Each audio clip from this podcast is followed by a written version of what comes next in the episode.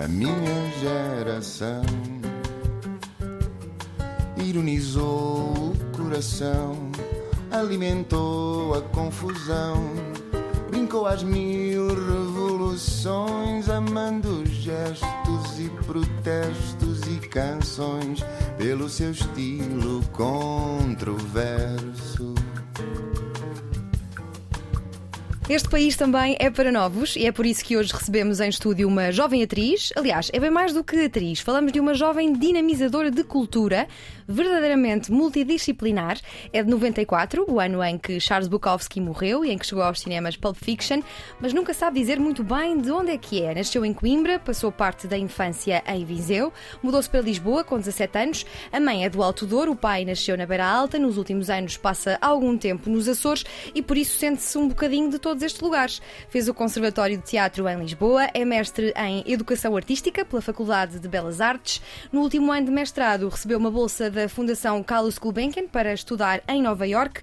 Adora os Estados Unidos, o Jardim do Momá deixa muito feliz e, se pudesse, só fazia cinema. Na verdade, começou a fazer cinema muito jovem, aos 16, e é uma verdadeira cinéfila, desde que se mudou para a capital, que passa tardes e noites na Cinemateca. Irrita-se com gente presunçosa, que acha que sabe escrever bem ou falar bem. É uma intelectual sem querer ser intelectual. Atualmente é professora de expressão dramática na Escola Maria Barroso Barroso, além de um rol de coisas que não vou ter tempo de enumerar nesta introdução, mas que podem ficar a saber ao longo deste episódio. Mia Tomé, muito bem-vinda! Olá! Uh, Diverti-me muito aí com essas. Com essas São tudo fontes fidedignas e pessoas que te conhecem. São, são muito engraçadas.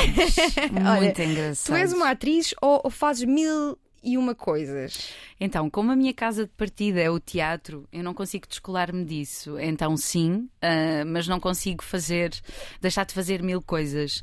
Um, está, disseste aí que se eu pudesse só fazia cinema, é verdade, e durante muito tempo uh, eu dizia isso, uhum. mas hoje em dia já não é, já não é bem, assim? bem verdade, porque sou tão uh, inquieta e estou sempre com. Precisas mesmo de fazer alimento constante. Muitas coisas, sim. Não, não me imagina fazer, imagina uma peça durante 10 anos, a mesma peça com o mesmo elenco. Uh, portanto, com os filmes também seria igual. Preciso sempre Sim. de ir ali dar uma volta a outro sítio. Mas esse qualquer. bicho carpinteiro vem desde pequenina? Vem, vem desde pequenina esse bicho carpinteiro que me consome. Essa, é que toda a gente diz isso sobre ti, que é uma miúda que se mexe, muito ligada à cultura, muito ligada à literatura, à rádio, à voz. Tanto estar num festival, a apresentar um festival, a entrevistar pessoas nesse festival, a dizer poesia, tanto uhum. estar na rádio como está a fazer cinema, como está a fazer teatro. Isso parece mesmo que és um, uh, uma representante desta geração que, na verdade, tem que se desdobrar em muitas coisas para ser aquilo que quer ser. Uhum. Sim, disseste aí um, um ponto fundamental a nossa geração é uma geração que precisa de se desdobrar para, para muitas, muitas atividades. Eu faço não só por necessidade, mas porque preciso, ou seja, outro tipo de necessidade, a necessidade de não conseguir estar quieta e de achar que o tempo é pouco e que qualquer dia vamos todos morrer uhum. uh, e o tempo já foi e eu não fiz nada da vida. Portanto, tenho essa sofreguidão de passou o tempo e ah, olhar para trás e não fiz isto ou aquilo. Então não consigo mesmo uh, estar parada. É a pressão da finitude. Então... Sim, sim, sim, sim. Onde... Pressão da finitude. Onde é que a cultura não vai uh, tantas vezes e devia ir mais em Portugal? Então, olha, por acaso a minha tese de mestrado passa um bocadinho por aí. Um, a minha tese foi sobre cinema e educação, sobre um projeto, uh, um festival de cinema chamado Curtas Vila do Conde, que tem uma secção chamada Curtinhas, em que as crianças uh, é que são os, uh, os jurados do, do festival. E na altura, eu queria fazer uma tese sobre cinema e educação, mas um, pensei fazer, ok, vamos focar na Cinemateca Júnior. E por momentos eu pensei, eu vou descentralizar. Então fui até Vila do Conde. Eu não estou a dizer que em Vila do Conde a cultura não chega, a cultura chega, mas sentes que uh, é necessário descentralizar um bocadinho. As coisas não podem estar só Sim. no centro, na capital. Então, ah, olha, tive aí essa oportunidade ótima de, de, poder falar um bocadinho das coisas, dos festivais, da cultura que acontece no norte uh, do país, neste, neste caso. Mas tu trabalhaste também com o gerador, estiveste envolvida em vários projetos uh, que iam a várias zonas, não é? De Portugal. Uh, a, a, gerador tem, tem esse propósito também, mas por acaso eu, eu não fiz. Mentira, por acaso. Uh, um dos trabalhos que eu fiz muito com a Gerador foi, foi escrever para a revista, para a revista deles. E um dos textos, lembro-me que escrevi sobre a Baralta, que escrever sobre a uhum. Baralta. Portanto, sim, a Gerador tem muito essa, essa, essa temática, ou essas temáticas do, das várias cidades do país sim. e levar a cultura a todo o lado. Uh, portanto, sim, escrevi, cheguei a escrever sobre a, a Baralta. Sim, e que, que mais fazias no, no, Gerador? Para quem não conhece uh, este projeto, que vale uhum. bem a pena conhecer, como é que o descreverias? É uma plataforma cultural que tem muita vontade de fazer coisas, mas mais uh, do que querer fazer é de as mostrar uhum. uh, e de as levar às pessoas. É uma oferta, é um presente. Eu acho que isso é fantástico, porque tenho pena quando as pessoas querem produzir cultura, mas de repente uh, fica ali no umbigo uh, e não chega a ninguém. E é importante que ela chegue, porque fazes um espetáculo, escreves um texto, se ficar na gaveta, bom, uhum. se calhar o efeito. Né, não, não tem o efeito final, não é? Sim. É como lês um texto de teatro. Só ler parece que falta ali qualquer coisa, ele tem de ser feito. Então a Gerador tem essa missão e eu acho que, que eles cumprem muito bem esse, esse papel. Eles levam concertos, têm a revista com imensos textos de, de autores, não só de jornalistas, mas também se focam muito no novo jornalismo. Uhum. No jornalismo lento, como eles dizem. Exatamente, acho que é muito interessante a forma como eles abordam neste uh, período que vivemos tão frenético e em que tudo é notícia e imediato. E imediato, acho que é mesmo fixe, é a palavra, que eles são cool. Sim, são mesmo. Vale a pena uh, pesquisar se não conhecem. Eu diria que a voz é o teu principal instrumento, concordas ou não? Uh, vou, vou concordar, vou tu, ter que concordar. Tu percebeste logo em criança, quando frequentaste a escola Lugar Presente da Companhia Paulo Ribeiro em Viseu, que tinhas uma, uma voz e uma dicção virada para as artes ou foi, foi muito trabalho para, para ter essa dicção, por exemplo? Olha, eu, uh, eu comecei a falar muito nova. A minha mãe está sempre a contar essa história. Eu disse a primeira palavra aos sete meses. Na verdade, Qual foram foi a duas. palavra? Acabei de beber o biberão e disse: já está. Ah, e a minha mãe ficou chocada. Meses. Tinha sete que meses. Precoce. Yeah. E a minha mãe diz que a partir daí uh, comecei a falar não como falo hoje, obviamente, sim, mas sim, que houve ali uma sim, facilidade. Mas é logo um indicador de que era uma criança a querer comunicar, não é? Sim, por outro lado, nem gatinhava, que eu odeio fazer exercício, portanto. uh, pronto, é isso, falo demais. Uh, mas sim, no lugar presente, depois tive a oportunidade de, de, de começar as atividades ligadas à expressão dramática e, e sim, e percebi que era uma coisa que eu gostava de fazer, falar, dizer textos a dizer poesia, enfim. Um, dizer, dizer, dizer. Dizer, sim. Dizer, mas não dizer por dizer, não é? Uhum. Depois percebi que já que tens uma voz. Tens de ter uma lá, responsabilidade. Tens de ter uma responsabilidade. E é sim. fixe teres alguma coisa para dizer. Não, não estou a dizer que eu tenho, mas ou pelo menos tenho essa preocupação. O que é que procuras dizer quando dizes? Olha, tento não dizer. Um, Disparates. Não, não, não, não. Estava a pensar no início da conversa que estavas a falar das, presunço... das conversas presunçosas. Tento não ser presunçosa, ok? Isso é um Porque foco. não gostas, lá está. Esta fonte não mentiu. Essa fonte não mentiu. Vou descobrir quem foi, qual deles ou, ou delas. Uh, sim, tento não, não ser. Olha, quando, quando estou a fazer espetáculos, normalmente o trabalho que eu faço no teatro passa muito uh, por aí por dizer coisas uh, ao mundo ou pegar em textos. Uh, e então, sim, sinto essa responsabilidade. Olha, estas palavras significam coisas, vão chegar às pessoas de uma determinada forma e é fixe que elas não cheguem uh, codificadas. Uhum. Portanto, sim, acho que essa é uma preocupação. E acontece muitas vezes a tua voz ser reconhecida, não é? Já me aconteceu, por acaso. E quem está, quem está a ouvir-te e a reconhecer a tua voz de algum lado, mas uh, não sabe de, de onde é, como é que funciona o mercado da voz? Porque tu fazes um pouco tudo, não é? Desde uhum. publicidade, já disse aqui que fazes rádio, dizes poesia. A rádio vá, mais ou menos. Tenho um, pod... podcast. Um... Mas, sim, sim é podcast, é rádio, sim, podcast sim. é rádio da atualidade e do futuro. Eu, eu, deixo isso para quem sabe. Não gosto de, ah, eu faço rádio. Não, não. Mas também estás envolvida na Rádio Futura. Sim, sim. Tenho uma rubrica de sugestões culturais. Okay. Achas que foi presunçoso? Não, eu acho que fazes rádio. uh... Não nos moldes tradicionais, mas é rádio. Sim, sim, sim. Uh, estavas a falar do, do, mercado, do mercado da, voz. da, voz. O mercado da voz.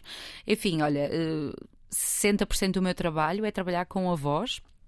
Eu trabalho muito em publicidade, sobretudo, portanto, eu sou a senhora dos shampoos, do café, uh, sim, sou, sou essa senhora. Já me aconteceu ir pagar uma coisa, dar o um número de contribuinte e alguém dizer: Ah, parece a senhora, aquelas senhoras da televisão que falam. Oi, pois. E tu o que é que dizes? Ah, Olha, é verdade, Às confirmas. vezes rio, outras vezes digo, é mesmo. Sim, mas fazes também dobragens de desenhos Sim, animados? já fiz. Infelizmente, não faço tantas como queria. Uh, o mercado das dobragens. Uh, é um bocadinho fechado, Ok. Uh, não é assim tão fácil entrar. Adorava, sempre que tive essa oportunidade, uh, adoro, divirto-me muito. Fiz, fiz há, há um, o ano passado fu- fui parar ao Star Wars Clones uh, e tive ali umas personagens muito giras para fazer quando vais dobrar. Sim. Se não tens uma personagem principal, fazes muitas pequeninas Sim. é muito desafiante porque tens que pensar vários tons para várias eh, personagens, não é? Ah, portanto, é assim um mercado muito variado. Então, mas o de publicidade é mais aberto do que o de- das dobragens, é Bem, isso? eu estou para aqui a dizer isto, se calhar porque eu trabalho mais num Sim. que noutro. Mas imagina, se alguém estiver interessado em, em entrar neste mercado, mercado, algum jovem, esteja agora a estudar e acha essa área interessante, tens de fazer castings, tens de estar inscrito em Sim, agências. tens de estar numa agência. Olha, eu quando estava no conservatório e a minha professora de voz, uma das, dizia: ah, Você tem uma voz tão engraçada, se calhar devia fazer Sim. coisas. E as pessoas começaram a chamar a atenção disso: Podes fazer publicidades. Então aconselharam-me a inscrever ah, numa, numa agência. Existem várias no país. Sim. Portanto, os estúdios também têm isso, de deixar os registros nos estúdios, estúdios que trabalham com publicidade. E depois eh, é uma espécie de casting. Vou propor a tua voz para fraldas, vou propor a tua voz para creme. É ok, vais a casting, vais a casting, quer dizer, a tua voz é mandada para casting, deixas um registro e depois sabes se ficas ou não. Já recusaste ser voz de alguma coisa? Nunca. É Nunca, voz. ainda. Sim, porque O que é que recusarias? eh, ser voz de um partido de extrema-direita ok. E de um partido de extrema esquerda?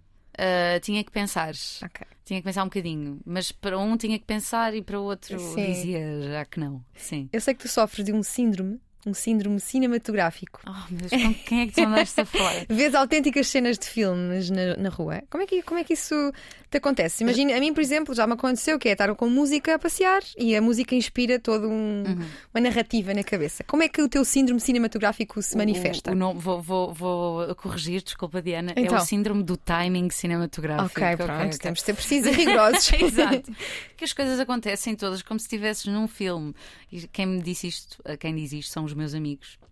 Eles dizem quando estão comigo as coisas acontecem assim de uma forma ah, que não, não é possível acontecer. Estavas a falar disso, de ouvir uma música e ficas inspirada. A mim acontece-me, imagina, estou a ouvir a música de um músico que eu gosto, pode acontecer ser meu amigo, e olho do outro lado do metro e ele está na carruagem. É este tipo de coisas. Ou. Como é que eu não me estou a lembrar assim nenhum exemplo? Mas enfim, tem a ver com, o, com os timings, não é suposto? Como é que isto aconteceu? Mas é uma espécie de previsão. Não é uma previsão. Imagina, estou a ouvir uma música, imagina, és uma. Diana Duarte lançou um single, eu estou a ouvir e de repente olho para a carruagem do metro e tu estás aí.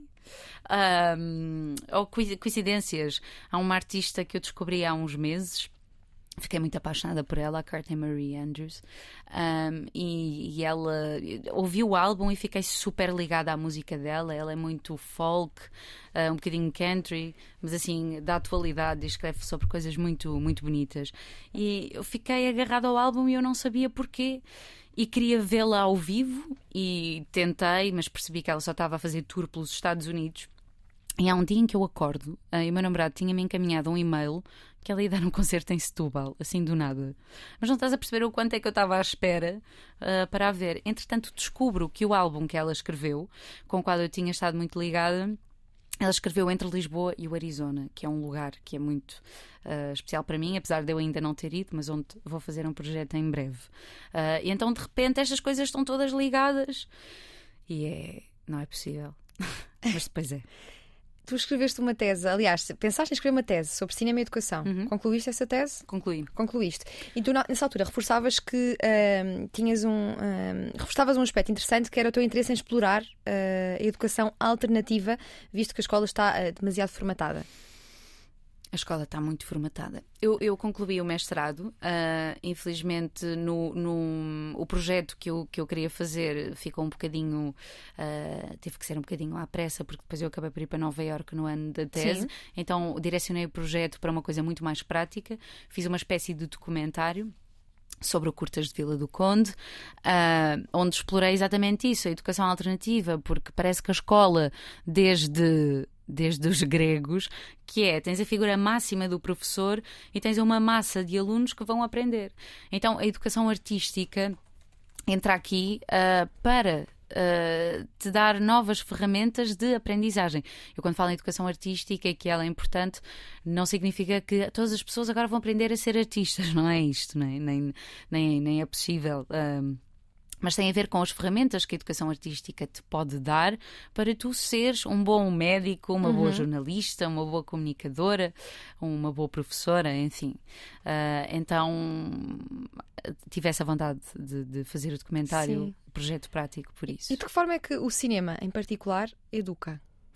O, o, cinema tem um, o grande poder de comunicar com grande parte da população através do som e da imagem. Uhum. Uh, eu acho que a, a imagem uh, te consegue transportar uh, a, a lugares, a sensações, a emoções e tu podes contar uh, coisas sobre o mundo tão simples como como é que é o dia a dia num lugar, no Alasca. Uh, então, sim, tu estás a, estás a educar, não gosto muito desta palavra educar, mas estás a ensinar ou a partilhar através da imagem e do som, que é uma coisa tão simples, tão uhum. bonita e que é quase uma língua só. Sim, eu gosto da palavra, da palavra educar. Uh, se houvesse assim uma escola de cinema para educar, para a educação, não era para formar atores nem uhum. realizadores, era mesmo para formar pensamento. que filmes é que seriam uh, uh, imprescindíveis? E eu aqui até te lanço o desafio de irmos por etapas. Uhum. Imagina, filmes imprescindíveis para educar crianças de 10 anos. Ok, ok. Depois 16, uhum. 18, 20, 25 e 30. Okay, filmes aconselharias assim para estas etapas todas? Olha, eu com os meus alunos trabalho muito o Chaplin, okay. porque eles adoram. Uh, a partir, há pais que desconfiam um bocado e dizem, mas aquilo é preto e branco, eles gostam da imagem de todo, não tem nada a ver com Sim. isso.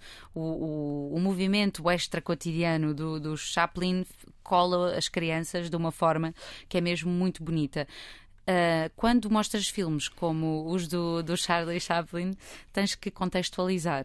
Uh, enfim, uh, tens, tens coisas que já hoje em dia, se calhar, já, já ninguém vai filmar assim, não é? Pode ser um bocadinho mais violento, ou não sei se esta é a palavra, mas tens que contextualizar. Mas acho que Chaplin, acho que podes. Um... Os teus alunos riem-se a ver Chaplin? Muito, é lindo é das coisas mais bonitas que, que, que, eu tenho no meu dia quando falamos de um filme do Chaplin ou quando vemos, é que eles riem muito. Tu vês as caras deles e eles estão ali perdidos naquilo e, e, e ficam do lado do Chaplin, não é? Porque Sim. ele é, à partida, um grande trapalhão. Uh, uh, portanto, corre está sempre a correr riscos, Sim. ou de ser preso, ou de se magoar, uh, mas eles ficam a torcer por ele e é, é mesmo engraçado quando eles criam essa Sim. empatia. Ouviram? Mães, pais, avós, ah, dar Chaplin às crianças. Sim, sim. Buster Keaton também, mas eles não, não ficam tão, tão fãs. Olha, e 16? 16. Se calhar podemos ir ali ao Paul Thomas Anderson. Porquê?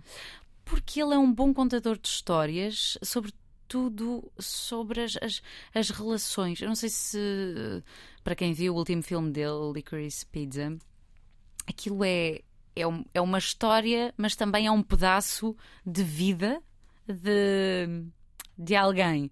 Portanto, não é não tens assim uma história assim tão profunda, mas é tão bonita a forma como ele te conta um pedaço de juventude com a música, com e depois é isso. O Paul Thomas Anderson é um grande fã de música, portanto acho que para essa faixa etária, Sim. para além de descobrir a fotografia, a imagem, as histórias, a juventude, um, também podes descobrir boas músicas. Aliás, ele trabalhou agora Sim. com as Haim, que são uma, um, uma das Haim, na verdade acabou por trabalhar com todas, que acho que é uma banda incrível incrível ali da Califórnia. Elas são as três. Olha, e, e, pessoas que estão a entrar agora nos 18, na maioridade, vão ser eh, adultos em breve. O que é que aconselharias? Se calhar eh, podem ir ao Cruzava. Que filme é? Uh, ele, ele, é um realizador, é um tem, tem ver o Cruzava, ele é japonês, é japonês. japonês. Como é que se escreve Cruzava? K-U-R-O. É como se diz, okay. só que depois o V é um W. Ok. O que é que nós uh, podemos aprender com Cruzava? A vida, eu acho que o cinema tem isso sempre, é a vida, a vida a acontecer da perspectiva de alguém uh, e, e, isso é mesmo, mesmo muito bonito. As, as sensações que alguém te passa, eu acho que só o facto de alguém te estar a passar sensações e emoções, tu já estás a aprender no teu dia, levares ali uma paleta de cores. Um, enfim, é, é mesmo muito bonito, mas nada como, como melhor eh, do que, do que verem. Sim, e agora, 25 aos 30 dizem que normalmente a nossa personalidade está mais ou menos assim fechada aos 30. Claro, uhum, estamos sempre uhum. a evoluir enquanto seres humanos, mas muitos dos valores uhum. aos 30 já estão assim Sim. mais fechados. Eh, o que é que aconselharias nesta, nesta, nesta faixa entre os 25 e 30? Acho que nessa faixa etária a malta já está preparada para um Hitchcock. ah, sim, sim. Acho que sim. Acho Olha. que sim. Grande, grande contador de histórias também. Sim. Com a sua esposa ao lado, não esquecer, a Alma Hitchcock, que uhum. foi escondida durante muito tempo, mas sim, ela foi uma grande uh, figura importante na sua vida e nos seus filmes. Portanto, acho que sim. Mas ver Hitchcock assim, a janela indiscreta, passar para sim, o Psycho, a tudo. Corda, uh, o homem que sabia demais. Uh, sim. Uma maratona de. É uma maratona de Hitchcock. De Hitchcock. É, okay. é importante. Tens ali a ética um bocadinho, sim. às vezes. Uh, alterada, uhum. isso é divertido. Para quem gosta de suspense, é muito aconselhável. Tu, como já disseste, já realizaste um filme, uh, Curtas Vila do Conde, é uma, uma curta, não é? Sim, um documentário. É um documentário. É, é, o anexo principal da minha tese de mestrado, Sim, ok, pronto, uh, mas não é bem um filme. Mas gostavas de voltar uh, ou ser realizadora no futuro? Um dia, um dia quero muito realizar um filme, sim, quero muito realizar. E tem já ideias? Uh, tenho algumas, sim, tenho algumas. Sabes, uh, passei tanto tempo a querer fazer coisas que me disseram que não, ou porque me chamavam de gorda, ou porque hum, sou um 38 e ou sou muito branca, tenho um ar antigo, ouvi coisas muito feias durante os castings, sobretudo em televisão. E quem é que diz isso? São, as pessoas, são os produtores, os realizadores? As pessoas estão a fazer o casting, sim. Infelizmente já ouvi coisas muito, muito desagradáveis. Tinhas quantos anos quando viste que és gorda? Hum, a primeira vez, se calhar, aos 17, sim. E como, é que, como é que se uh, encaixa isso? Olha, para eu, continuar a ir a mais casting? Eu, e... tive, eu tive sorte de encaixar bem a coisa. De, tive dias em que sofri muito e que pensava, sou mesmo horrível, sou feia, sou gorda, as pessoas dizem-me isto e eu não estou a chegar à televisão porque ouço, ouço isto. Uh, mas depois passou-me e pensei, eu tenho o meu caminho, Felizmente eu nunca parei de trabalhar. Uh, se calhar não tive os papéis que eu queria, ou todos os papéis que eu queria, mas fui construindo um caminho que é meu, dentro de, das áreas que eu gosto. Uh, portanto, sim, quando eu realizar um filme, espero e, e quero muito, sinto que tenho coisas a dizer sobre isso e sobre, sobre outros temas, enfim, um dia mais tarde, daqui sim. a 10 anos, falamos as duas sobre isso. Sim, espero que sim. um... Eu falei com algumas pessoas que entendem muito cinema, que gostam muito, que são cinéfilos como tu e que gostam muito do teu trabalho, que dizem que o teu rosto é mesmo um rosto que pede cinema, uh, tal como a voz. O cinema uh, português, achas que está distraído de ti? Uh, já aqui disseste que houve papéis que não, que não tiveste que, que gostarias sim. de ter. Houve oportunidades que, que não tiveste que querias mesmo que ter, que achavas que merecias? Um, Sim, houve, houve assim, no cinema nunca, nunca tive ninguém a dizer-me que eu era gorda. Isto, isto aconteceu na, okay. na, na televisão, na, enfim. Para novelas? Sim, sim, okay. sim. Aliás, tive um. Mas já, já vamos aí. Okay. De, de, não me esquecer. Uh, o cinema. O cinema, sim, houve castings que eu fiz e que tive muita pena de não ficar com, com os papéis. Uh, Uh, tive, tive mesmo muita pena, mas também ouço muitas vezes que ou sou muito. pareço muito mais velha, então perdi aqui esta, esta faixa dos 20, uh, ah, porque dizem que eu devia já estar a fazer 30, 40, por exemplo. Porque tem esta voz, porque tem esta cara. Ouves coisas muito duras, sabes? Hum, Tens de ter assim um tens de ter assim um estofo um bocadinho grande. Sim, já percebi. Já percebi. Sim, mas, mas, as novelas, tu não, eu pensava que, tu não, que, as novelas eram uma, era uma escolha tua não fazer. Sim, houve uma vez, era isso que eu Nunca tinha passou pela cabeça a pensar que é gorda ou feia ou nada que o valha, pelo contrário. Houve uma vez no, no Festival Cinecoa, olha, fizeram uma pequenina homenagem e no fim um jornalista foi-me entrevistar e estava muito entusiasmado e ele disse qualquer coisa como. Ah, pá, que bom, trabalhas em cinema, em teatro, também escreves. Que bom que andas a dizer não às novelas. E eu dei uma grande gargalhada e disse: Olha, eu não faço novelas, não é porque eu não quero, é porque tenho ouvido que sou gorda. Uh, e respondi isto no, no momento. Obviamente, eu amo fazer teatro. Sim e amo fazer cinema. E se tivesse que escolher por ordem, se calhar, se calhar a primeira coisa que eu queria fazer não era uma novela, mas eu nunca disse que não, que não, que não queria fazer televisão de todo, até porque quando apareceu a oportunidade de, de apresentar um programa na televisão, eu disse que sim e achei o desafio muito, muito engraçado. Sim.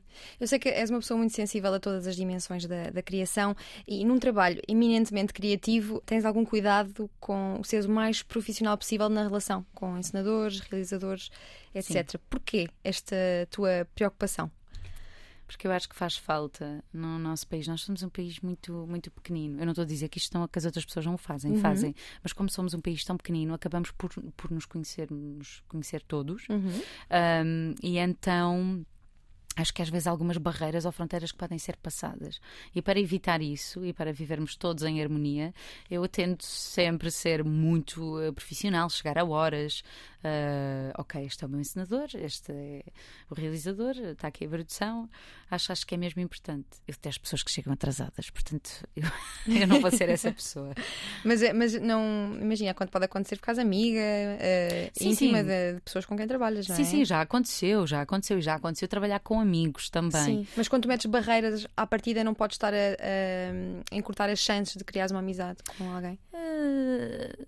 Sim, vai, vai, vais devagarinho. Sim. Eu não confio, às vezes custa-me confiar um bocadinho, demoro a confiar, uh, mas depois uh, estou pronta. Sim mas sempre com muito, muito cuidado. Sim. Não ultrapassar o trabalho. Sim.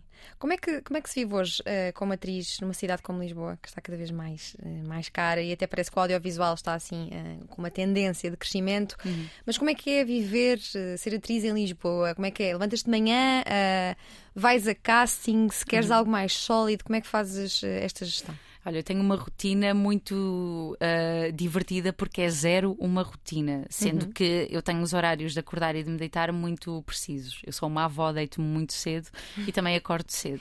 Normalmente a minha semana é preenchida com locuções, uh, com, com os ensaios uh, e depois os projetos que eu tenho um bocadinho de autor, não é? Escrever os episódios uhum. do, dos meus podcasts, gravá-los, uh, mas um dia nunca, nunca é igual. À tarde Sim. vou dar aulas, depois vou para casa, às vezes vou fazer castings. Quando tenho que ir fazer espetáculos para fora, uh, adoro, adoro sair daqui e ir em trabalho para uma cidade qualquer. Uh, portanto, sim, um dia nunca é igual e isso é o melhor que me pode acontecer, uhum. sabes? Para a criatividade é bom, para não, para não enferrujar. Como é que tu sentes que as atrizes são vistas hoje em Portugal? Há toda uma nova geração geração, eh, a começar por Catarina Wallenstein, uhum. a Vitória Guerra, que ganharam muito espaço no cinema. Temos agora uma série com as três mulheres. Achas que as mulheres são as novas líderes de, de séries e filmes? Olha, eu gostava muito que sim, porque durante muito tempo uh, os papéis ficavam, os papéis uh, principais, os grandes papéis foram entregues aos homens. Ou então, se não era assim, o papel da mulher era muito limitado e muito objetificado e muito aborrecido. Uhum. Uh, portanto, acho maravilhoso que se estejam a fazer séries como As Três Mulheres, em que tens ali em foco três mulheres maravilhosas, interpretadas por três atrizes que, que, que admiro imenso. Esta nova geração, olha, estou-me a lembrar da Alba Batista, uhum. sou uma grande fã da, da Alba, acho a, uh, linda, talentosa, inteligente, tem uma voz linda, é mesmo assim uma, uma inspiração. Uh, portanto, como é que as atrizes são vistas? Acho que ainda há uma confusão sobre o que é ser atriz ou o que é ser influencer, ou o que é ter um canal de Instagram e fazer umas coisas para lá, com todo o respeito para quem o faz, claro, porque sim. é um trabalho, uh, mas são, são, coisas, são coisas diferentes e acho que às vezes. Uh, as pessoas confundem um bocadinho. Sim, e tu nunca, nunca cedeste à tentação de ser uma influencer, ou, ou pelo menos uma influencer eh, que vende cremes no Instagram, tu vendes cultura, entre aspas, se for, se for, se me aparecesse assim um creme que eu achasse, olha, é mesmo muito bom, e eu acho sim. que é importante termos cuidado com a claro pele. Que sim. Eu ia, eu ia vendê-lo, mas não, nunca, até, ainda não aconteceu até não, agora. Não, não aconteceu, mas promovo outras coisas. Mas sim. olha, primeiro estranha-se e depois entranha-se, não é? Ah! Já promoveste a Coca-Cola. É verdade, eu estava Num filme de, dedicado a Fernando Pessoa. Fernando Pessoa salvou Portugal. Estiveste a estudar muito Fernando Pessoa, já gostavas de Fernando Pessoa para fazer esse papel? Gostava. O papel foi, muito, foi mesmo muito pequenino. Olha, eu fui ali a musa da Coca-Cola. Neste filme era a Coca Louca, um filme do Som e a Fúria de um realizador muito engraçado que é o Eugene Green. Um, já conhecia Fernando Pessoa, assim, e, e gostava de algumas coisas, gosto de algumas coisas. Portanto, como chamaram para ser a menina da Coca Louca. A pin-up. A pin-up. A pin-up também é outro, outro, outro uh, estereótipo que me persegue, a menina pin-up. Uh, normalmente... Mas estão a dizer que és bonita, não é? Pelo menos, ou não? Sim, olha, se for agradeço, se é isso. Uh, enfim, portanto, foi, foi, foi diverti-me muito. Carloto Cota é o Fernando Pessoa. Lembro-me de o ver numa das cenas no Jardim Botânico e de pensar: ah, ele faz aquilo mesmo bem parecia mesmo o Fernando Pessoa. Não é que eu tenha visto alguma vez. Uh, foi, foi uma experiência muito, muito, muito divertida, sim. Tu, numa das tuas últimas peças, uh, disseste o texto I Am a Nasty Woman. Uh, um uhum. texto muito poderoso, escrito por Nina Donovan, uma rapariga de 19 anos do Tennessee, e este texto é um verdadeiro manifesto feminista. Ficaste, ficas com, com, os textos muitas vezes na cabeça, consegui, muito, durante muito tempo. Conseguirias dizer agora um, um cheiro desse texto? Sim, esse texto foi muito especial para mim. Até me estou a emocionar. Sempre que eu dizia o texto. Exatamente, disseram-me que sempre que dizias o texto ficavas emocionada. Oh. Ainda consegues dizer alguma parte desse ah, texto? Sim, qualquer coisa como eu sou uma mulher desagradável, eu sou mesmo uma mulher desagradável, mas eu não sou tão desagradável como um homem que parece que toma banho em potes chitos. Um, enfim, isto foi no na pós-eleição, na, na, eleição pós-Trump, em que as mulheres estavam todas à flor da pele, uhum. com as barbaridades que ele disse. Um, é um texto muito poderoso que, que, que muito depois a Scarlett Johansson também acabou por dizer em, em, em, manifestações. E é um texto que uh, nos une enquanto mulheres e onde todas as mulheres importam uh, e onde a liberdade é, é, é assim o, o, foco principal. Uh, durante os ensaios Emocionava-me sempre muito a dizer isto, uh, até o ponto de dizer: epá, desculpa à minha encenadora, a Isabel Costa, pedir-lhe desculpa, porque estava ali uma altura em que eu parava. A tua encenadora diz que estiveste brilhante nesse, nesse espetáculo. Ela é muito querida. Tu emocionavas-te enquanto estavas nos ensaios, emocionavas-te durante a peça? Emocionava muito durante os ensaios, até porque essa minha encenadora, a Isabel, e a minha amiga, muito minha amiga, uh, é, é, é também uma, uma criadora muito, muito interessante interessante. E há coisas que se dizem no texto que todas nós uh, sentimos. Um, e durante, durante a apresentação, e o espetáculo era uma, uma, uma tour pelo Teatro Rivoli, uh, em que o espectador ia um a um assistir a um monólogo, portanto era frente a frente, olhos nos olhos, um, e houve alturas em que me emocionei, mas por acaso dependia da energia da pessoa. Sim. É muito engraçado. E o que é que é para ti uh, o feminismo? Hum. Sei que és uma, dizem que és uma feminista séria, que não vais em modas. O que é que, isso, que, é que isto quer dizer? Ah, essas pessoas são muito engraçadas. pessoas muito íntimas. Ah. um, Olha, eu sempre me lembro de, uh, de acreditar na liberdade uh, de escolha, em ser quem eu era. Aliás, cresci a ouvir que era gorda e que tinha que ser magra para trabalhar, portanto. Nunca ninguém me convenceu, continuo a ser um 38 há muitos anos. Uh, enfim, estou a brincar. Mas, 38 é, é, é, é um número de uma pessoa que não é gorda. Sim, é Convém a dizê-lo várias verdade, vezes. E, e, que fosse outro número qualquer, não é? Mas mas sempre, para mim, o, o feminismo, há, há, há, muitos autores que não gostam da palavra porque há quem associa ao oposto de, ou, ou melhor, o oposto. Que é, o, é o machismo, no fundo, machismo, sim, sim, que, mas, que isso seria supostamente femininismo ou, ou feminismo. Feminismo, é feminismo, exatamente. Portanto, eu acho que se calhar podemos substituir essa palavra por liberdade, que é uma coisa tão simples como eu acordo de manhã, sou assim e deixem-me ser quem, quem eu quiser. Uh, se queres depilar-te, depilas. Se não queres estudar, não estudas. Cada mulher tem um papel na sociedade que é válido e que, e que é só da responsabilidade dela, ou, uh, se achar por bem, das pessoas que ela, que ela quiser que tenham essa responsabilidade na vida dela. Portanto, o feminismo é sobre igualdade e, e liberdade. E olha, como é que foi conhecer Jorge Silva Melo? Foi hum, incrível. O que é que ele te ensinou? É uma pessoa que marca toda a gente, que, que por quem ele passa, não é? Uhum. Desculpa. É normal, ele deixou muitas saudades, partiu há pouco tempo e, e é uma pessoa verdadeiramente especial. Nem sempre uh, os nossos uh, mestres são perfeitos, uhum. mas o facto deles não serem perfeitos uh, não faz com que não tenhas aprendido coisas incríveis com eles. E trabalhar com o Jorge pode não ser fácil, ou pode não ter sido fácil. Uh, certamente há outras atrizes que trabalharam mais tempo com o Jorge do que eu e que tiveram espetáculos uh, mais tempo que eu. Mas foi um, um lugar onde eu aprendi muito um, e onde também uh, chorei às vezes. uh, o Jorge partiu há pouco tempo e tive pena de, de, não estar com ele nos últimos tempos. Uhum. Mas aprendi muito. É, o Jorge falava, tinha histórias incríveis. Uh, é um, é um, foi um homem que deu muito ao teatro. Tenho, sinto muito privilegiada por ter saído do conservatório e ter tido a oportunidade de trabalhar com ele. E tu conheceste o Jorge nos, nos Processos, uma companhia uhum. de teatro emergente onde também uh, está João Pedro Mamed. Uhum. O que é que fazias no, no, no, nesta companhia? que uh, tem sido meio revolucionária na, na, no teatro hum, em Portugal. Então, o João Pedro Mamed estudava comigo no Conservatório, ele já trabalhava com o Jorge Silva Melo há muito tempo, há algum tempo, ele era novo, eu digo muito tempo, uhum. mas na nossa escala de idade. Um, e, e, o João Pedro decidiu formar os processos com o Nuno Rodrigues e com a Catarina Rol Salgueiro e ia fazer um espetáculo chamado Rapsódia Batman e disse-me: Eu quero que tu faças este espetáculo. E, bora. E, e fui, fui, fui com eles. Uh, eu nunca pertenci ao, ao à direção dos processos, vamos chamar-lhe assim, ao núcleo, mas colaborei em vários espetáculos, fiz assistência de encenação ao João Pedro Mamed no espetáculo da Mentira e lembro-me que passava horas no teatro, até porque em simultâneo estava a fazer espetáculos com os artistas uhum. unidos. Então lembro-me que saía de casa, eh, eu na altura vivia na, na rua da Imprensa Nacional, portanto subia à rua e estava na Politécnica e lembro-me de ser de noite muito tempo estar no teatro muitas Sim. horas. Uh, aprendi muito, aprendi muito com o Jorge, uh, aprendi muito com o João, é meu amigo.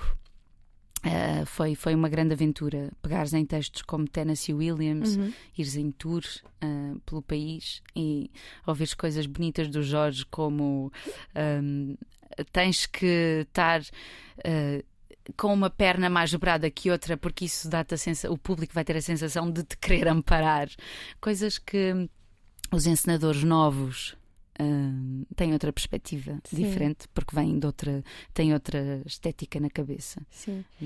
Eu aqui neste programa gosto muito de falar de educação e de pessoas uh, que nos marcam, e normalmente os professores podem mudar vidas ou marcarem-nos de muitas formas. De que forma é que Rui Pina Coelho e Maria Sequeira Mendes uh, marcaram a tua, a tua educação?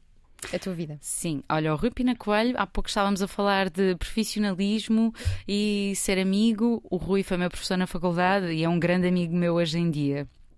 Portanto, estás a ver, sim. afinal consigo uh, relacionar-te com pessoas com quem trabalhas. Sim, sim, sim, sim, consigo. O Rui foi meu professor de teorias de arte teatral, história do teatro e uh, é uma pessoa com uma sensibilidade muito bonita, muito inteligente. É incrível ouvi-lo falar. Uhum. Podes ficar assim, ah, e ele vai dizer coisas todas elas muito interessantes. Um, portanto, mudou a minha vida uh, porque me ensinou, ensinou-me, deu-me nomes, deu-me livros. Uh, é, é, um grande fã do Miller, uh, ele traduziu a Morte do Caixeiro Viajante, ele quase que encarnou o Miller e isso é muito, muito interessante no, no percurso dele. Maria Sequeira Mendes também foi minha professora no Conservatório. É de várias disciplinas, penso que também teorias da arte teatral, e é assim uma mulher super inteligente. Inteligente. Eu via às vezes um refeitório e queria me sentar ao pé dela para almoçar, porque ela ia ter sempre alguma coisa interessante para Sim. dizer uh, sobre, não só sobre o teatro, mas sobre a vida. O teatro é a vida, não é? Não estamos Sim. aqui a escrever sobre o que não existe. Ou, ou estás, mas. Sim. Agora és tua professora. É. Ai, desculpa. Que preocupações, que preocupações é que tu tens enquanto uh, pessoa que uh, está a passar tanto a uh, pessoas mais jovens? O que é que lhes queres passar e o que é que te motivou a querer dar aulas? Olha, na minha família há imensos professores, a minha mãe é educadora de infância também, portanto eu acho que vai esse bichinho Espírito de pedagogo sempre esteve Sim, aí. Sempre esteve lá, ainda por cima as educadoras de infância são sempre meias artistas, é o que eu sinto. Sim. Portanto, sempre tive vontade de, de, de, levar a essas crianças aquilo também que me deram a mim, mas se calhar de uma forma. Uh, um, introduzir outras coisas que não me foram introduzidas, a importância. não me foram introduzidas na escola, porque em sim, casa sim. Uh, tive essa sorte, mas a importância da, da, da educação artística, lá está, de, de ler, de ir ao teatro, de ouvir música eu sou professora de expressão dramática, um, portanto, o que é que eu posso ensinar se não uh, a educação do público, de que é importante consumir, consumir arte, que é importante ir a um museu e olhar. Uh, há, um, há, pouco tempo estava a ler um texto, uh, até para uma, olha, imagina, para uma voz que eu dei, que era sobre o facto da arte reduzir os conflitos. E se reduz os conflitos reduz a guerra. Então, por que não eu dizer isto às, às crianças e aos alunos e mostrar Chaplin e passar um bom bocado com, com elas? Sim. A Escola Maria Barroso uh, tem teatro para uh, expressão dramática para todos os alunos? É uma opcional? Sim, é, é opcional, mas quase todos frequentam, na verdade. Quase todos mas frequentam. não é muito comum, não é? Em todas as escolas do país haver. Sim, não é muito comum, tenho-me apercebido. Uh, eu já tinha dado aulas noutras escolas, nas gaivotas também mas uh, na Maria Barroso está a ser uma viagem muito bonita, também com o nome destes, não é? Sim, Barroso. exatamente, uh, mais uma mulher inspiradora. Fico é? sempre muito vaidosa. Ah, idols na Maria, na Maria Barroso. Olha, por falar em, em mulheres inspiradoras, Natália Correia. Quem foi para ti, Natália Correia? Quem é para ti? Exato, quem está a ser. Quem está a ser. Natália Correia é uma figura fundamental na nossa democracia. Eu acho que na emancipação de, de, muitas mulheres, se não fosse ela, muito provavelmente as novas cartas portuguesas não tinham sido uhum. editadas. Uhum. Ela bateu ali o pé com a sua força vulcânica, e digo isto porque ela é soriana, e eu, eu acho que, que essa força que vem uh, de quem é insular é, é uma coisa maravilhosa e incrível. E ela tinha essa força, essa energia. Eu agora estou a trabalhar num projeto que celebra o centenário da, da Natália Correia, uhum. que vai eh, culminar em 2023 com o lançamento de um disco, de um vinil, com Poemas, poemas musicados. musicados. Como é que tu fazes a seleção? Como é que é feita a seleção entre poesia e a música, o que acompanha uhum. o poema? A música é feita pelo Mário Jorge Cabral, que é um, um, um músico micaelense. Uh, a seleção dos poemas fica entre, entre os dois, sendo que eu quase que durmo com a antologia e que vou abrindo e pensar, faz, acho que faz sentido. Uh, olha, o primeiro poema que gravámos, O Cântico do País Imerso, quando eu dei de caras com aquele poema novamente, pensei, ah isto é o 2020. Um, a temática do poema era tão atual, sabes, esses presságios que, que as pessoas escrevem e um dia acontece. A Natália acertou ali em cheio. Portanto, a escolha, eu abro o livro e tento ver o que é que nos faz sentido enquanto pessoas, enquanto artistas, com, com este tempo que vivemos, uh, mas também com aquilo que eu acho que é bonito e que é belo, porque a arte também pode ser isso, Sim. não é? Tu lembras-te de alguns versos de Natália Correia que possas aqui dizer para aguçar a curiosidade que, de quem eventualmente possa não conhecer? Sim, uh, como é que é? Os, os previdentes e os presidentes tomam de ponta os inocentes que têm medo de voar. Os revoltados fazem de conta, fazem de conta ah, não me lembro do resto. Mas assim, como é que consegues armazenar tanta, tanto conteúdo? Eu tenho um problema para de ser, memória, ao ser, contrário. Para ser atriz tem, tem, que, tem de ser boa memória? Dentro, Eu dentro do. Não? Acho que não. Como é que estás em palco não sei quanto tempo e a debitar texto? Mas há pessoas que usam auricular ou têm técnicas só exclusivas ah, é? para o trabalho, não, sabes? Não, já, o ponto já não existe tanto, não é? Já não existe tanto, sim. Sim, sim. quem me dera. mas auricular, eu não sabia que existia. Existe, existe, mas há pessoas que não têm muita memória, mas têm a memória direcionada só para o trabalho. Ok, eu vou trabalhar, este é o meu texto, vou decorar. Mas depois na vida não tenho memórias. Sim. Eu sou o extremo oposto. Eu lembro-me de tudo. Tenho memórias para desde os 4 anos. Sim. E, e, é muito chato. Mas qual é o teu método para trabalhar textos que tens de dizer? Tu normalmente dizes as, as, as falas by the book ou lembras-te do, do, do, sentido de, daquele parágrafo e dizes de outra forma? Eu tento sempre, ou melhor, a única forma para mim de decorar é eu tenho que ter o sentido na uhum. cabeça. Uhum, sim. Mas uh, pronto, depois encaixo essas frases vou decorando as frases uma a uma. Vai uma, depois volta atrás, repete a segunda, a terceira, a quarta. Imagina quando são 40 páginas. Já Sim. aconteceu em 2020 não foi fácil. Olha, e Mário Cesarini, outro grande nome da nossa cultura, é um nome Sim, que tu gostas muito. Gosto muito. Bem, consegues dizer-nos alguns versos ou falarmos sobre consigo. ele? então vamos a isso. Por acaso houve a prova, a Escola Superior de Teatro e Cinema, para entrar tens que fazer provas para além dos exames nacionais. E tu escolheste Mário Cesarini? Sim, a malta Uau. estava a escolher Chekhov e eu a fazer a Nina e eu disse, ai, eu acho que vou escolher um poema. Se eles me quiserem chumbar, que chumbem, mas ao menos vou ser fiel Passaste a, a primeira para o conservatório? Passei, passei, passei. Uau. Passei foi, foi interessante. Levei, levei uh, um poema do Pena Capital E sentei-me e disse: Ah, olha, trouxe Mário Cesarini. E eles estavam a escrever fizeram assim: ah, Sério? poema. Mas ficaram. O ar era de, de encantamento e surpresa ou Eh, desilusão? quando eu disse o título, ficaram assim: Oi, eles deviam achar que eu ia fazer um. Sei lá, ser super dramática. E como é que foi? Como é que fizeste? Podes tentar. É consegues eh, simples, é qualquer coisa reproduzir? É, olha, é muito bonito. É sou um homem, um poeta, uma máquina de passar vidro colorido, um copo, uma pedra, uma pedra configurada, um avião que sobe, levando-te nos seus braços, que atravessam agora o último glaciar da Terra. Que maravilha. É muito bonito este poema. Ac- Acontecem-te poemas, escreves poemas também? Às vezes, mas não os mostra a Não ninguém. mostra a ninguém, ninguém. Quando eu- Não, tive Nem mu- ninguém em casa. Ah, olha, lá não, isto. Não, Não! às vezes Então, um dia ainda vamos ter um livro editado de, poemas, de, de poemas soltos de Mia Tomé, não? umas músicas. Mas músicas. Imagina. Agora revelava aqui um grande álbum. Mas vai- podemos falar de. acontecer. Não, mas já que falas em músicas, podemos falar de por uma canção. Como é que surgiu es- esta ideia? Mais uma vez aqui a tentar eh, dima- dinamizar cultura e, neste caso, o teatro. Sim, é, é mesmo isso, dinamizar e ahm, tentar fazer com que as pessoas tenham vontade de ir às salas. Volto a dizer, como o teatro é a minha casa de partida, não é? Eu sou chata do teatro, estudou muitos anos de teatro, Ahm, então eu não consigo descolar-me disso. E o teatro tem tanta coisa para além dos atores e do texto, e uma delas é a música. E a música é uma fatia muito importante e muito especial, diria, no- na boca de cena. E pensei, espera lá, como é que ainda ninguém falou sobre isto? As bandas sonoras dos espetáculos de teatro ahm, são, são muitas, há muita gente, há muitos músicos a compor para teatro e músicos que à partida.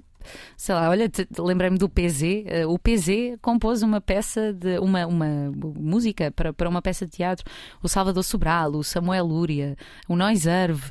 Tens assim um, um leque de artistas que compõem para teatro e eu ah, senti vontade de estas pessoas. As pessoas precisam de saber que estas pessoas estão a fazer isto. E espero que isto incentive ah, o público a ir ah, ao teatro. Falaste de Samuel Lúria e Noiserve, dois nomes que entrevistaste em Querem Drama, Hum. no canal Q. Mais uma vez, mais um projeto da minha. Eu acho que não vou, não vou dizer todos os teus projetos até ao fim desta entrevista, porque, Desculpa. como estão a ver, são mesmo muitos. O que é que pretendias no Querem Drama? Ainda está no canal Q? O, o Querem Drama ainda está no canal Q a passar. Passa às Ah, quintas, não é? À noite? Sim, não sei se agora qual é o horário, ah, mas, mas está, está a passar. Ah, olha, mais uma vez, o Querem Drama, o fio condutor é o teatro. Mais uma vez, é a vontade de levar as pessoas às salas e de não terem medo do teatro. O teatro ah, não é só como o Peter Brook dizia no seu capítulo do Teatro do Aborrecimento Mortal. O teatro também é música, também é entretenimento, também pode ser, não, não temos que ter medo de usar esta palavra. Ah, portanto, foi, foi, pensei, olha, bora, bora desmistificar um bocadinho e conversar com pessoas que não são do teatro sobre teatro, para ver o que é que elas têm a dizer. Olha, o que é que trouxeste dos Estados Unidos? Sei que adoras os Estados Unidos. Foi, foi a partir da tua experiência em Nova Iorque com a bolsa da, da, da Gulbenkian que ficaste ah, com a- uma ligação mais emocional a este país? Ah, sim, o facto de ter passado lá uma temporada a estudar, eu acho que uma semana em Nova Iorque já te faz sentir coisas. Portanto, uns meses É muito estimulante, não é? A cidade. é muito estimulante. É muito estimulante, é muito frenética, tal como eu. Eu em 2016 tinha ido lá. Fui lá passar o meu aniversário, fui sozinha, passar o aniversário dos 22 e fui namorar escolas e pensar: será que me faz sentido vir aqui uma temporada? Gosto tanto da cidade, percebi que gostava da cidade e. e então, sim, fui para a Strasberg. Aqui em Lisboa, no Conservatório, eu não senti que. Eu gostei muito dos três anos que fiz, mas senti que faltava um bocadinho de técnica, sobretudo virado para o cinema, e a Strasberg podia oferecer isso. E ofereceu? Ah, sim, sim, eu gostei, eu gostei, eu gostei. Já que tivemos uma, uma convidada que não gostou da escola, disse que puxava muito pelo, pelos, Era pelas atriz? emoções. Estava a estudar para ser atriz, desistiu por causa Ok. dessa experiência. Está aí a resposta. Porque era muito. Disse, disse que era muito agressivo emocionalmente. Não, não acho Não que seja. Até a primeira coisa que te dizem é. Tu estás aqui para servir o texto. Isto não é sobre ti, apesar de estás a trabalhar com as tuas Sim. emoções. Portanto, se não direcionares para o teu umbigo, usando as tuas emoções, não Mas direcionando. direcionar para as tuas tristezas. Imagina que tens que dizer um texto Uhum. em que tens de chorar e o texto, eventualmente, por algum motivo, não te faz chorar, mas tens de ir buscar outra coisa que em ti te faça Outro- chorar. Outra regra que eles te dão, regra ou enfim, Conselho, que faz truque, parte, sim. é que só deves trabalhar feridas ah, fechadas. Ok. Portanto, ai, o, o o namorado acabou contigo ontem. Epá, não penses nessa ferida, não é? Porque aí vais chorar, mas vais estar a alimentar uma coisa que não. Sim.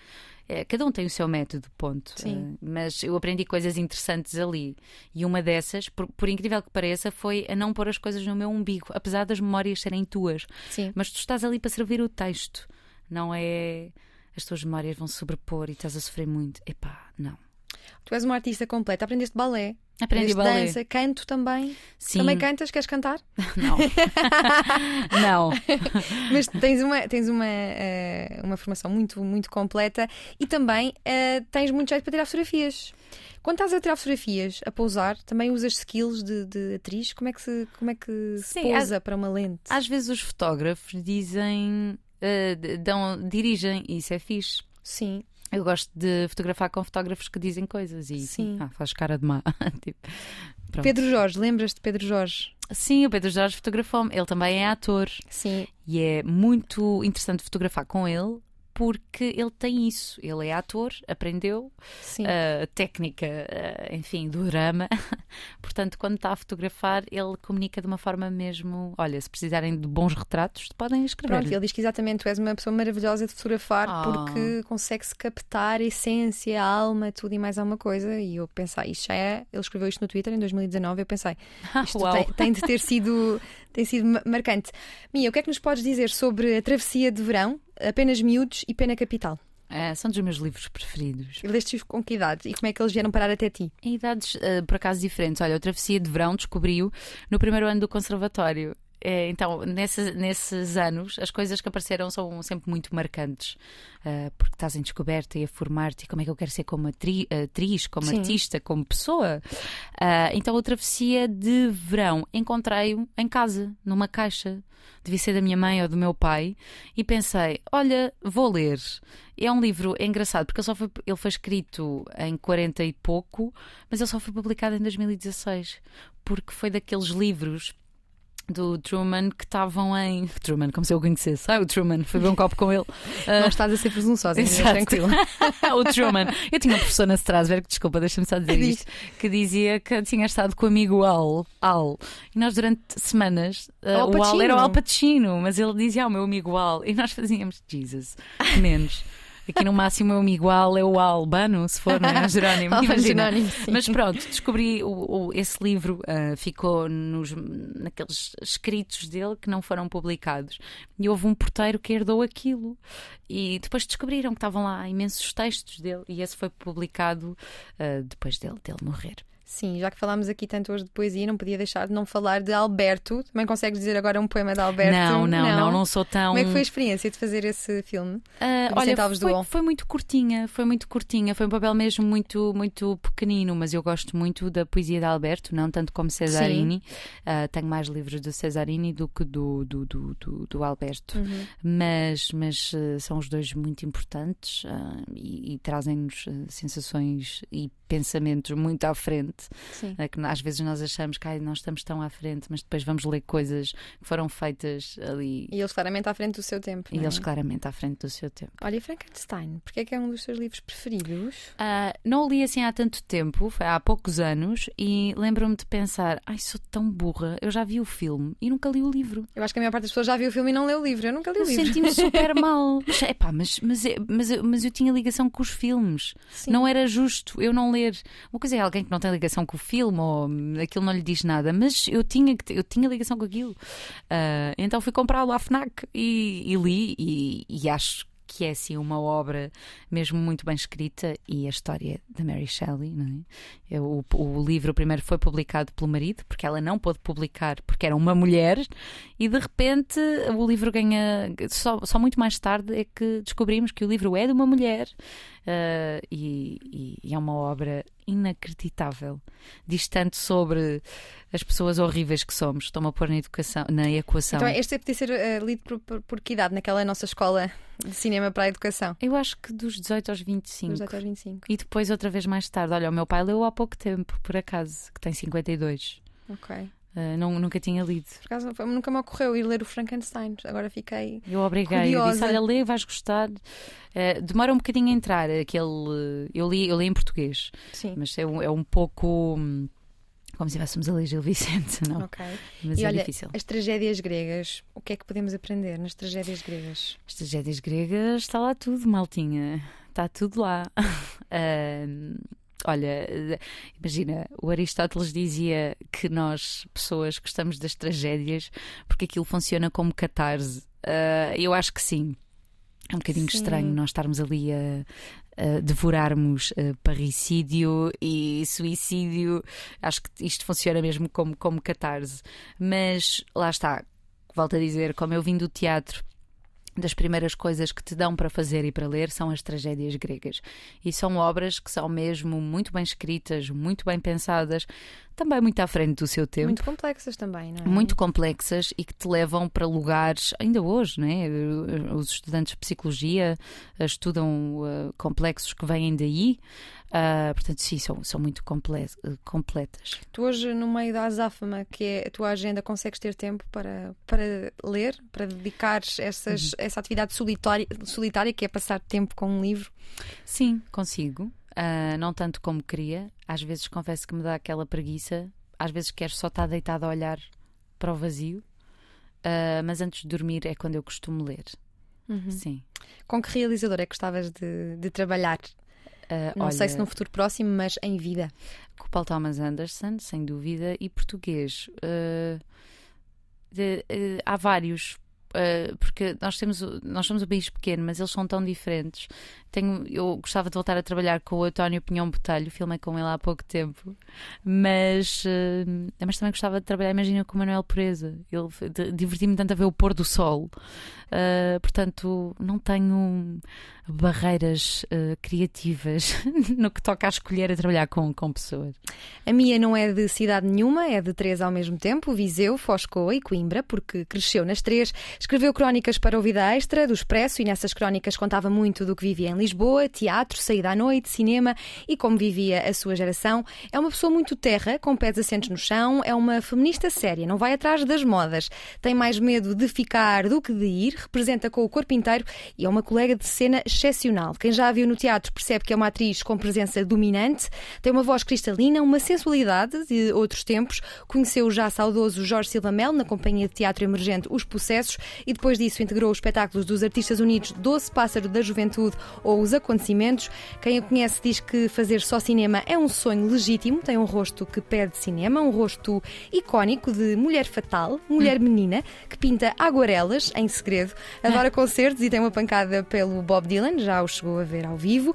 É uma atriz dos novos tempos, tem toda a noção que não pode ser só atriz, por isso declama poesia, apresenta festivais de cinema, faz rádio e adora westerns e cerveja artesanal. Em Alberto foi Cândida, em Ordem Moral foi Leonor, hoje foi Mia Tomé, nome artístico de Ana Maria Tomé de Matos. E se ficaram com vontade de, de continuar a ouvir esta voz inconfundível, é só procurarem o podcast Por uma Canção na Antena 3 ou a Rádio Futura ou no Bar Incógnito em Lisboa. Nós vamos continuar atentos, sem incógnitas, à Mia Tomé que nos fez companhia na última hora na Antena 3 e na RTP3. Obrigada, Mia. Obrigada eu. O que vamos fazer?